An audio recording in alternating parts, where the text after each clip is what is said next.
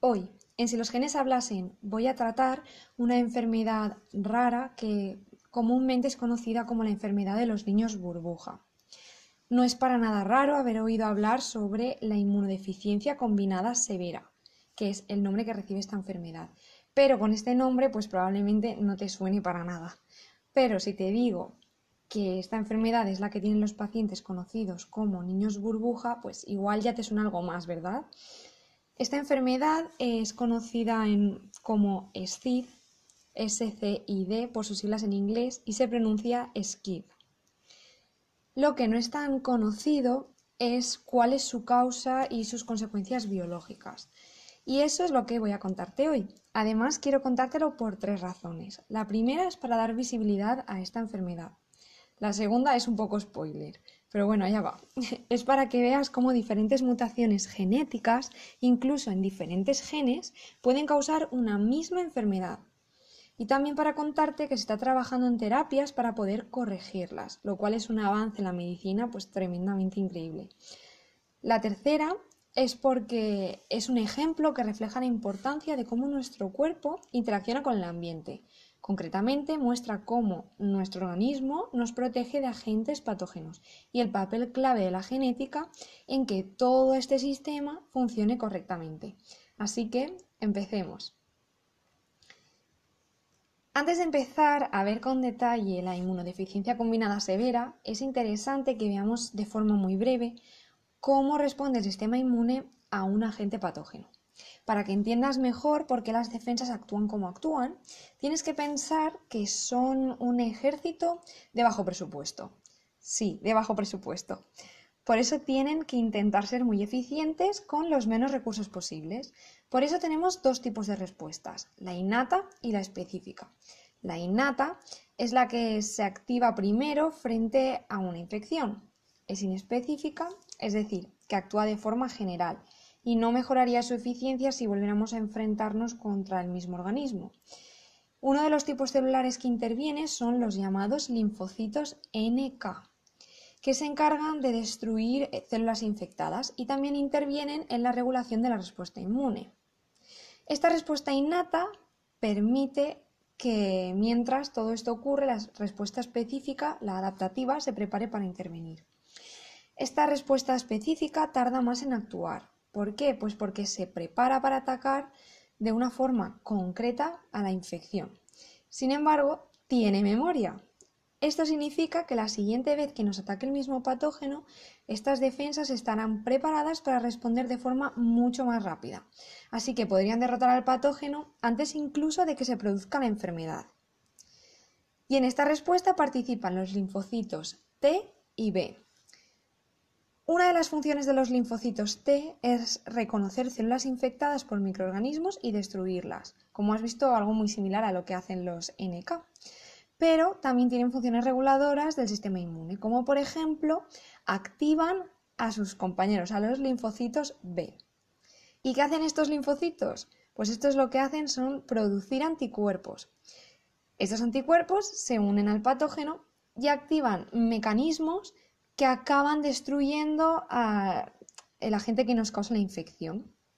Te lo he dejado con un dibujo en el post para que puedas visualizarlo un poco mejor. ¿Y por qué te cuento todo esto? Porque en esta enfermedad están afectadas las funciones de los linfocitos T y B. Por eso recibe el nombre de combinada. Y además, en muchos casos, también están afectadas las células NK. Dicho todo esto, ¿Qué es la inmunodeficiencia combinada severa? Pues es una enfermedad rara y las personas afectadas tienen alteraciones en las funciones del sistema inmune, lo cual implica que tengan un altísimo riesgo de sufrir infecciones graves. Las personas con esta enfermedad sufren infecciones desde los primeros meses de vida y, como te he dicho, pueden ser muy graves y llegar a amenazar su vida. Además, mientras que los otros niños, los niños que son sanos y no tienen esta enfermedad, suelen tener resfriados, los enfermos de esta inmunodeficiencia pues suelen tener eh, enfermedades como neumonía, meningitis o infecciones del, torrente sanguíneo. y lo único que puede hacerse hasta que reciben un tratamiento es reducir al máximo el contacto de estos niños con otras personas, sobre todo con otros niños, y extremar pues medidas de higiene. Esto ocurre porque su sistema inmune no funciona como debería. Concretamente, como te he dicho, tienen alterados los linfocitos T y B y en muchos casos los NK. Pero ¿qué quiero decir con que estén alterados? Pues que hay menos de los que debería haber. Y o pues no están funcionando correctamente. Y esto dependerá del subtipo de, inmunodeficiencia combinada severa pues que, que tenga el paciente. Entonces, vamos a ver algunos subtipos y qué relación tiene la genética en estos subtipos. Porque, ¿de qué depende tener un, subtipo de SCID u otro? Pues depende de la mutación genética que la cause. Todos los subtipos se producen porque hay una mutación que causa la alteración de estas células del sistema inmune. Digamos que estas mutaciones dañan las instrucciones que tiene el ADN para que estas células hagan su función. Por eso, cuando se enfrentan a una infección, es como que no saben eh, que tienen que actuar o incluso cómo hacerlo. Sin embargo, según las consecuencias, la misma enfermedad se divide en subtipos. Y además, según la mutación, va a cambiar el patrón de herencia. ¿Y qué quiere decir esto? Pues que, por ejemplo, si la mutación está en el cromosoma X o en otro cromosoma, se va a heredar de forma diferente. Te pongo un ejemplo. El subtipo más común afecta a un 45% de pacientes y está causado por una mutación en un gen que está en el cromosoma X. Por estar en el cromosoma X, este subtipo solo lo sufren los hombres. ¿Por qué? Pues porque las mujeres al tener dos cromosomas X, aunque tengan uno dañado con la mutación, van a tener el otro que está bien y que les permite estar sanas, que su sistema inmune funcione bien. Nota importante, hay sitios en los que explican es que este subtipo es como si fuera el único que existe, ¿vale? Pero no es así. Es el más frecuente, pero no es el único. El siguiente subtipo más común afecta al 15% de pacientes y las mutaciones que lo causan están en el cromosoma 20. En este caso, las mujeres y los hombres pues tienen el mismo riesgo de heredarlo de sus progenitores. Sin embargo, tienen que heredarlo de los dos, porque otra vez, si hay un cromosoma que no tiene la mutación, es decir, un cromosoma con una copia sana del gen, la persona podrá estar sana, ¿vale? Solo con tener uno no basta para que todo el sistema se venga abajo, tienen que tener los dos. Y en este punto también te dejo un esquema de cómo sería esta herencia y las posibilidades de la descendencia para que puedas verlo mejor. Entonces, como resumen, si la mutación está en el cromosoma X, solo la desarrollan la enfermedad los hombres, aunque las mujeres la pueden transmitir a su descendencia, aunque ellas no la sufran. Y si está en otro cromosoma, pues tiene el mismo riesgo de tenerla tanto hombres como mujeres. Con esto acabamos de ver que diferentes mutaciones pueden hacer que esta enfermedad se herede de forma diferente, ¿vale? Dependiendo de si está en el cromosoma X o en otro cromosoma. Pues ahora vamos a ver cómo diferentes mutaciones pueden causar una misma enfermedad, pero a través de diferentes rutas biológicas. Y para que veas esto claramente, ¿vale? Para que entiendas bien a qué me refiero, te quiero contar qué ocurre en estos dos subtipos eh, que acabamos de ver.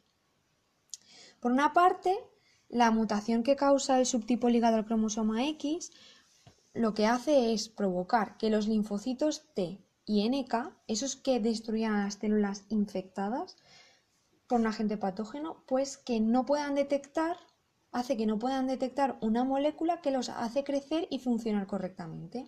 Como consecuencia, las personas afectadas tienen una cantidad muy baja de estos linfocitos. Sin embargo, la cantidad de linfocitos B es normal, ¿vale? Los linfocitos que son los que producen anticuerpos son normales, pero no funcionan bien. ¿Por qué? Pues porque para funcionar necesitan a los T para que los activen, porque no sé si te acuerdas que los linfocitos T, además de destruir células, regulaban a estos linfocitos B. En cambio, en el otro subtipo, en el que está ligado a mutaciones del cromosoma 20, lo que ocurre es que se afecta una proteína, que concretamente es un tipo de proteína llamado enzima, y recibe el nombre de adenosina deaminasa. Lo puedes ver eh, escrito muchas veces con la sigla ADA. Lo que ocurre en este subtipo es que em, al haber una deficiencia en ADA, se van a acumular productos tóxicos en los linfocitos. Y esto va a acabar causando la muerte de estos linfocitos por intoxicación. Como resultado, van a tener una cantidad baja de todos los tipos, de los T, de los B y de los NK. ¿Ves? Es diferente, una ruta distinta. En una es que no responden a una molécula y se afecta la cantidad de unos y la función del otro, y en este subtipo lo que ocurre es que como falta una proteína no se va a metabolizar bien algo y lo va a intoxicar y esto va a causar su muerte. Y al final la enfermedad viene porque hay una cantidad baja de linfocitos. Existen más subtipos, ¿vale? Aunque solo cinco están bien definidos, porque son en los que se conoce bien qué ocurre en las células y en las moléculas que están implicadas. Y respecto a las mutaciones genéticas causantes de esta enfermedad, pues se han detectado 20 hasta la fecha. Eh, estas mutaciones, ¿vale? Como has visto, causan diferentes consecuencias en el sistema inmune, pero al final provocan el cuadro clínico de una misma enfermedad, ¿vale? La inmunodeficiencia combinada severa. Y por último, me gustaría que habláramos un poco sobre los tratamientos, porque al ser algo tan grave, es como, ¿hay esperanza? Pues sí, hay esperanza. No es muy sencilla, pero la hay. El primero de los tipos de tratamientos que se suele utilizar son las terapias de reemplazo. Este tipo de tratamientos están dirigidos a intentar reducir el riesgo de infecciones, aunque no curan la enfermedad. Por ejemplo, dentro de estos tipos se incluye la terapia de reemplazo de la inmunoglobulina intravenosa y la terapia de reemplazo con una forma modificada de la enzima ADA, esta que acabamos de ver. La primera, la de la inmunoglobulina, lo que hace es lo que se hace es administrar anticuerpos en estos pacientes para que su sistema inmune tenga ayuda externa para combatir la infección. Mientras que la segunda, pues por ejemplo, solo es útil para este subtipo en el que hay una deficiencia de la enzima ADA. Entonces aquí lo que hacen es administrarla de forma artificial para de este modo evitar su ausencia y evitar que los linfocitos mueran por, por esta toxicidad derivada de no tenerla. Pero tiene que llevarse a cabo durante toda la vida. Después, el segundo tipo de tratamientos es el trasplante. La terapia que cura la enfermedad, que se usa como primera opción si es posible, pues es el trasplante de progenitores hematopoyéticos, ya sea médula ósea, sangre periférica o cordón umbilical. Y además tiene más probabilidad de éxito cuanto antes se realice después del nacimiento. En este sentido, en Cataluña en 2017 se incluyó el diagnóstico de la SCID en la prueba del talón para poder detectar a los pacientes lo más temprano posible. De hecho, eh, dos niños han sido diagnosticados de esta manera desde que se ha implantado y el primero pues ya está curado. Y la última de los tratamientos, el último de los tratamientos que quería comentarte es la terapia génica. Este tipo de tratamiento consiste en manipular genéticamente las células para corregir la mutación que está causando la enfermedad. El primer tipo para el que se probó esta técnica ¿vale? fue para el subtipo ADA, el de la deficiencia que las células mueren por toxicidad. Recientemente se han conseguido buenos resultados en un ensayo clínico en el que se ha probado este tipo de terapia para el subtipo ligado al cromosoma X, que es el otro que hemos visto. El problema de estas terapias es que pueden tener efectos secundarios graves, como causar toxicidad si las dosis son elevadas o también pues hay riesgo de desarrollar cáncer. No obstante, en los últimos años pues, se ha avanzado mucho en la eficiencia y seguridad de este tipo de tratamientos. Estas terapias se han convertido pues, en una gran esperanza para el futuro en todas aquellas enfermedades que tienen una base genética.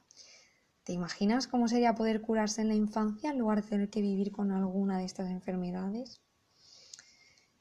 Y para acabar, pues te dejo el enlace de una guía en la que tratan pues, los subtipos, el diagnóstico y el tratamiento aunque la parte genética pues, puede resultarte un poco complicada de entender si no tienes una serie de conocimientos básicos. Y también te incluyo el enlace de la noticia en la que cuentan el caso del niño curado de de esta enfermedad en Cataluña. Y bueno, pues esto es todo por hoy. Espero que te haya gustado y que hayas aprendido. Si tienes cualquier duda, comentario o sugerencia, puedes dejarlo en comentarios o bien utilizar el formulario de la página de contacto que puedes encontrar en el blog de Si los genes hablasen.